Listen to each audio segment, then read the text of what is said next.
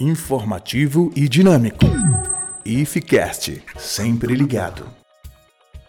Comitê de Crise para o Enfrentamento do Coronavírus do Instituto Federal de Roraima autorizou que as unidades do IFRR realizem a suspensão das obras e dos serviços de engenharia em andamento nos respectivos campi, salvo justificativa da necessidade de continuação dos serviços.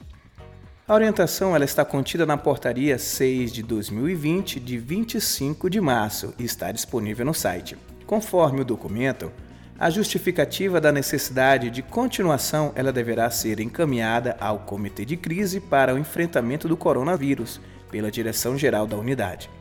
Os campos eles deverão notificar as empresas formalmente, de preferência por ofício, sendo admitidas as tratativas por e-mail ou telefone ou até mesmo por mensagens de WhatsApp, a fim de dar a celeridade às comunicações. Sobre os prazos de vigências dos contratos, o gestor ele precisa ficar atento à suspensão excepcionalmente da execução contratual referente às obras e serviços de engenharia. Não impede a influência do prazo relacionado à vigência do contrato. Traz o documento, ou seja, como o contrato continua vigendo, não foi interrompido e se estiver próximo do encerramento, o gestor do contrato ele deve pedir a prorrogação para que não seja extinto. Caso omissos, não contemplados na portaria, eventuais dúvidas e esclarecimentos necessários devem ser reportados aos e-mails da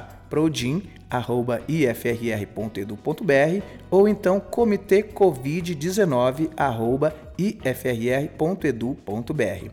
Entre outros pontos, a elaboração da portaria levou em conta a nota técnica 1 de 23 de março de 2020, emitida pela Pró-Reitoria de Administração do IFRR. Recomendações Covid-19, contratos de prestação de serviços terceirizados no âmbito do IFRR.